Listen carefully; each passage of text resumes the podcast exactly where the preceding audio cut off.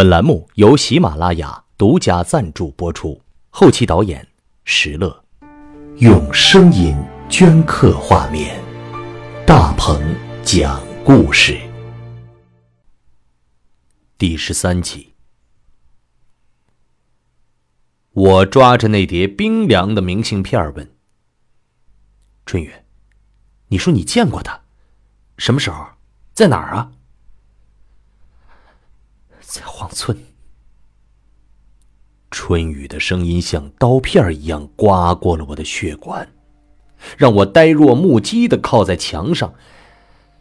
房间里又安静了下来，我低下头看着明信片上的幽灵，同时脑子里又浮现出了荒村的景象。那阴暗荒凉的山坡，孤独古老的村庄。幽深神秘的老宅，大海和墓地之间，我不想回忆起那天，可现在我必须要说出来。春雨深呼了一口气，目光里恢复了一些坚定。半年多前，霍强、韩晓峰、苏天平加上我，四个大学生结伴到荒村去。嗯，我知道，这些我都写到书里了。我记得你们没有见到什么特别的女子啊，是没有见到想象中的人。但就在我们离开荒村的前一夜，四个人睡在进士第古宅的一间木楼上。那天晚上我做了一个噩梦，我，我梦见了一个年轻的女子。火光在他身上摇曳着，长长的黑发披散下来，围绕着一张美丽的脸庞，就像你小说里写的那样。她如莎士比亚笔下的埃及女王，克里奥佩特拉。虽然面临绝境，却显得从容镇定。听着春雨充满气息的叙述，我仿佛进入了他的梦境，情不自禁地说：“他。”举起了一把刀。对，这个梦中的女子，她举起了一把有着锋利边缘的石刀，然后从容不迫的用石刀割破了自己的脖子。天哪！我看到了，她雪白皮肤被割开之后，许多鲜血流了出来。说到这儿，他已经无法自持了，他浑身颤抖，差点倒下去。哎，我把他一把扶住。我安慰他说：“没事了，没事了，春雨，这只是一个梦啊。”春雨大口的呼吸了几口，似乎从梦境里恢复了过来。他指着手中的明信片说：“可是我梦中那个女子，就是她。”啊！这句话让我又心里震颤了一下。我低头看着明信片上的女孩，我再看着春雨的眼睛，问：“天哪，你能肯定吗？”“不，这不可能啊！半年前的一场梦，你现在还记得这么清楚吗？”荒村，它就是一个不可能存在的地方，但它确实让人刻骨铭心，包括荒村里做的噩梦。是的，我自己也想不明白。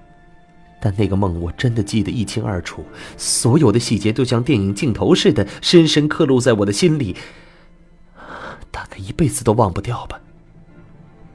就是，就是她吗？这点明信片上这个女孩，就是你在荒村梦里梦见的那个人。虽然我一直很相信春雨的话，但我还是要再次确认，因为。苏天平也曾经对我说起过这个梦，我绝对没记错的。这张脸我永生难忘。原本我以为梦到的人是小芝，但是刚才你给我看了小芝的照片，我才觉得不是小芝。那他到底是谁啊？刚刚不是说过了吗？他是明信片幽灵。哦，对了。春雨好像又想起什么似的说：“那天晚上在荒村做了这个噩梦之后，我心里就非常慌。但没想到苏天平告诉我，晚上他也做了同样的梦，韩晓峰、霍强他们也是，都梦到了同样的景象和人。在你们抵达荒村的第四个夜晚，你们四个在同一个房间里做了一个完全相同的梦，梦到了一个神秘的女子。对，我们四个人都感到不可思议，再也不敢在荒村待下去了，后悔当初没听你的劝告。我们当天就离开那儿了，连夜赶回了上海。可没想到，霍强在回到学校的当晚，就在寝室里死于噩梦了。这个时候，我难以置信的摇着头，我看着明信片上的女孩说：“究竟是谁呀？他们四个都在荒村梦到了你，你是明信片上的幽灵，还是荒村的幽灵呢？”春雨紧张的看了看窗外，那红色的，就像睁圆了眼睛似的盯着他。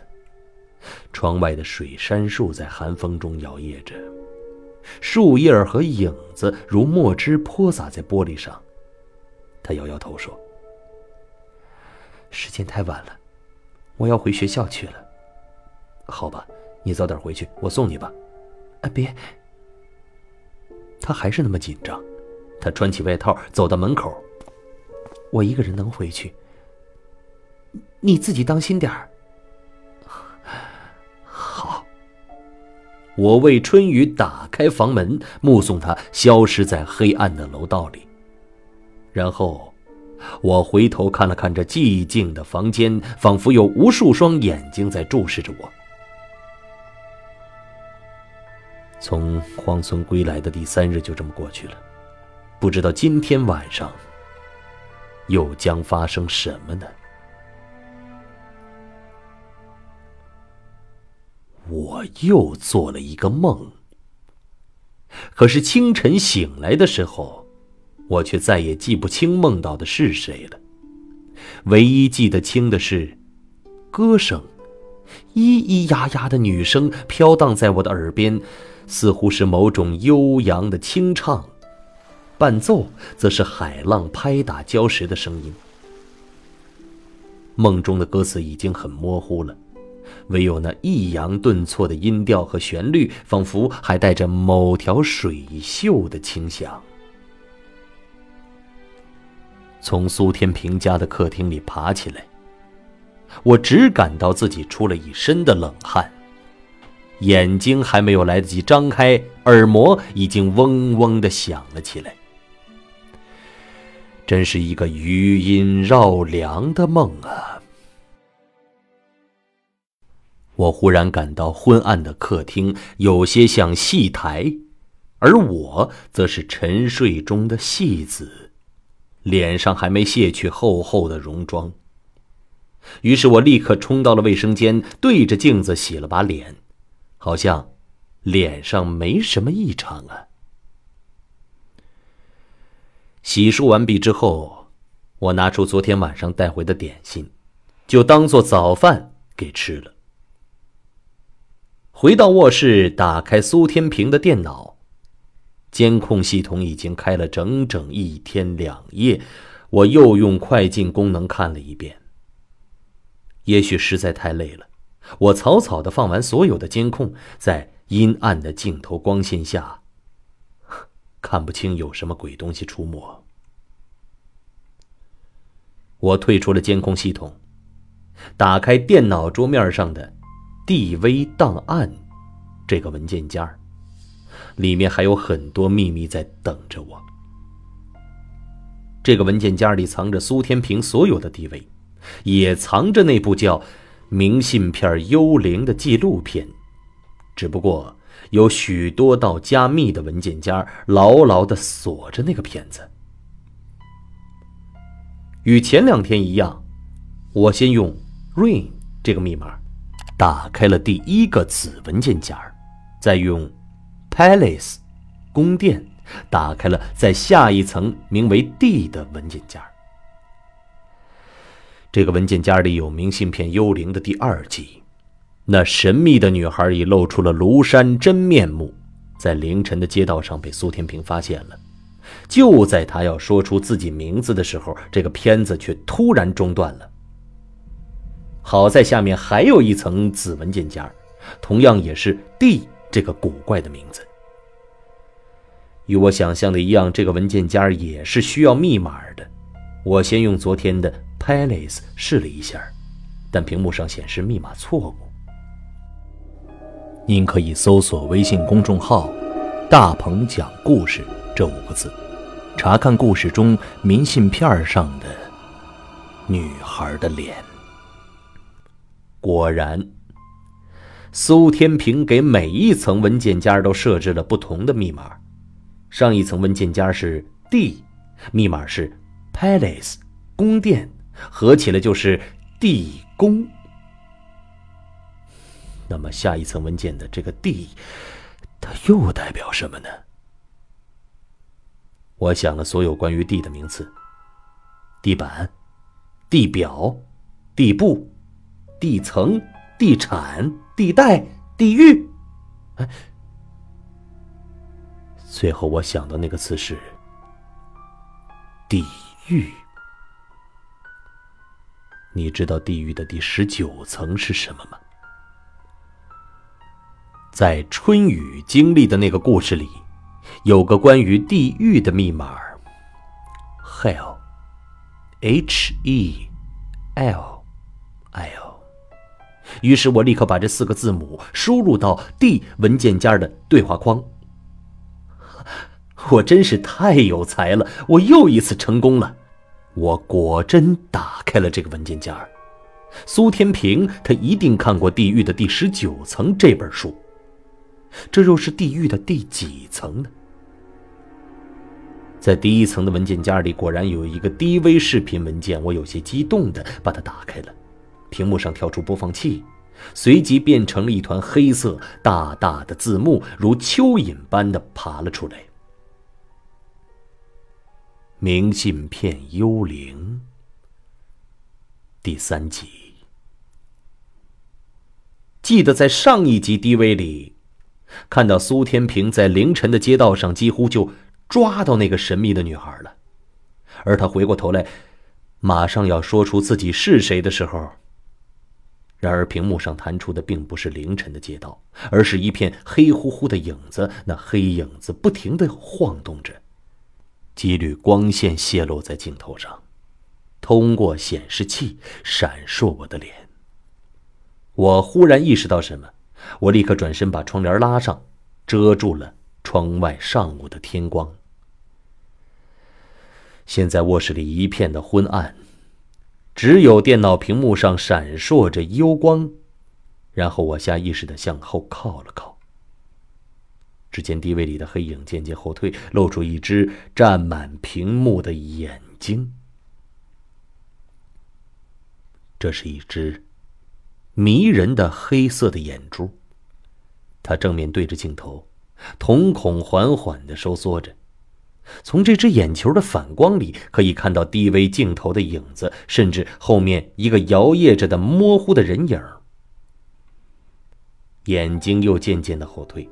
由一只变成了一双，细细的眉毛也露了出来，他微微眨了几下眼，睫毛上似乎沾着泪水，使目光更显得晶莹剔透了。在竖直的鼻梁显露出来之后，整张脸庞逐渐的清晰了，紧抿着的嘴唇是青色的，没有涂抹唇膏之类。接着是下巴和瘦削的脸颊。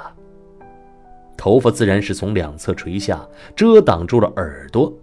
当他的脖子和白色的衣领显露出来的时候，画面就开始保持这一角度了。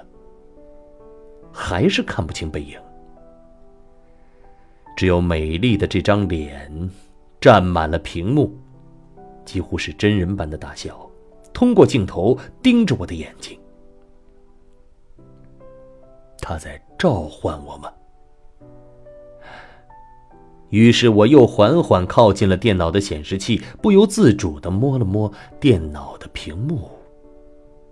真是不可思议啊！指尖的感觉又滑又腻，仿佛真的触碰到一个女子的肌肤，甚至还摸出她的鼻子和嘴唇的起伏、凹凸。突然，地位里的他轻轻一颤，宛如被谁碰了一下似的。他的目光晃动起来，像是在寻找谁碰了他。我的手指立刻弹了回来。电脑屏幕仿佛成了一面镜子，由此可以进入一个虚拟的世界。那么，此刻我身处的这个世界，究竟是虚拟的还是真实的呢？或者，低微里的世界才是真实的？已经来不及再想庄周梦蝶了。地威里的镜头的他，他恢复了原来的表情。他的目光如此的神秘而高贵，流露出一种彻骨的恐惧和绝望。我甚至能在电脑前嗅到这股气息。突然，他的嘴张开了，随着屏幕上的口型的变化，我听到音响里发出了悠悠的歌声。明信片幽灵开始唱歌了，我的心紧张的都要蹦出来了。只听到音响里呜呜呜的长音，就像是少女的哭泣，但这声音又是如此的委婉动听，使我难以形容究竟是唱歌呢，还是哭诉呢？但随即我就听出了音调的改变。在一个长长的低音之后，接着转了几个高音，唇角也在微微的变化，但始终都只开得很小，偶尔会露出里面的皓齿。他，的确在唱歌，只是一种非常非常奇怪的曲调，没有任何的伴奏，完全是他自己在清唱。虽然节奏异常缓慢，但明显听得出来。这首歌的韵律，可是我听不懂他唱的歌词，不知道他在用哪国的语言唱歌，但至少肯定不是在哼歌。忽然，我想起了昨天孙子楚的回忆。三年前，他走到徐子欣的实验室前，也听到这样类似的歌声，虽听不出歌词。却又摄人心魄。对，还有那个酷似肥婆似的房东太太，她也说，在前几天的半夜里，曾经听到这个房间里传出诡异的唱歌的声音。也许当时房东耳朵里听到的就是这低微的声音吧。明信片幽灵依然在电脑屏幕里头唱着。他的表情有了微妙的变化，柳眉紧蹙起来，目光动人的融化坚冰，整个脸庞伴着旋律微微的摇摆，我甚至能呼吸到他口中的气息。虽然无法理解歌词的意思，但音乐却能超越任何的语言的障碍，从他那声情并茂的演唱里。从音波和旋律的每一次变化中，从楚楚可怜却又不可侵犯的眼神里，所有的一切都让人确信，这是幽灵的歌声。歌声大约持续了四分钟，镜头始终保持着这个样子，直到他唱完了最后一个长长的高音儿。这时候，他如释重负的长长吁出一口气来，眼神也柔和下来，似乎浑身都虚脱了，就像一只受伤的小动物，让人不由得生出几分怜悯。看着镜头里的明信片幽灵，我这心里突然产生一种冲动，我想抚摸它，安慰它。我暗暗的咒骂自己，眼睛紧紧的盯着电脑屏幕。但迪威里的他是让人不可侵犯的，眼神又变得异常坚强起来。他重新扬起了高傲的头颅，以一种蔑视的目光看着镜头。这个时候，我明显感到镜头颤了颤，大概是举着低微的苏天平被他镇住了。安静了几秒钟之后，音响里传来了苏天平的声音：“把你的秘密都告诉我吧。”好了，朋友们，今天的故事就讲到这里。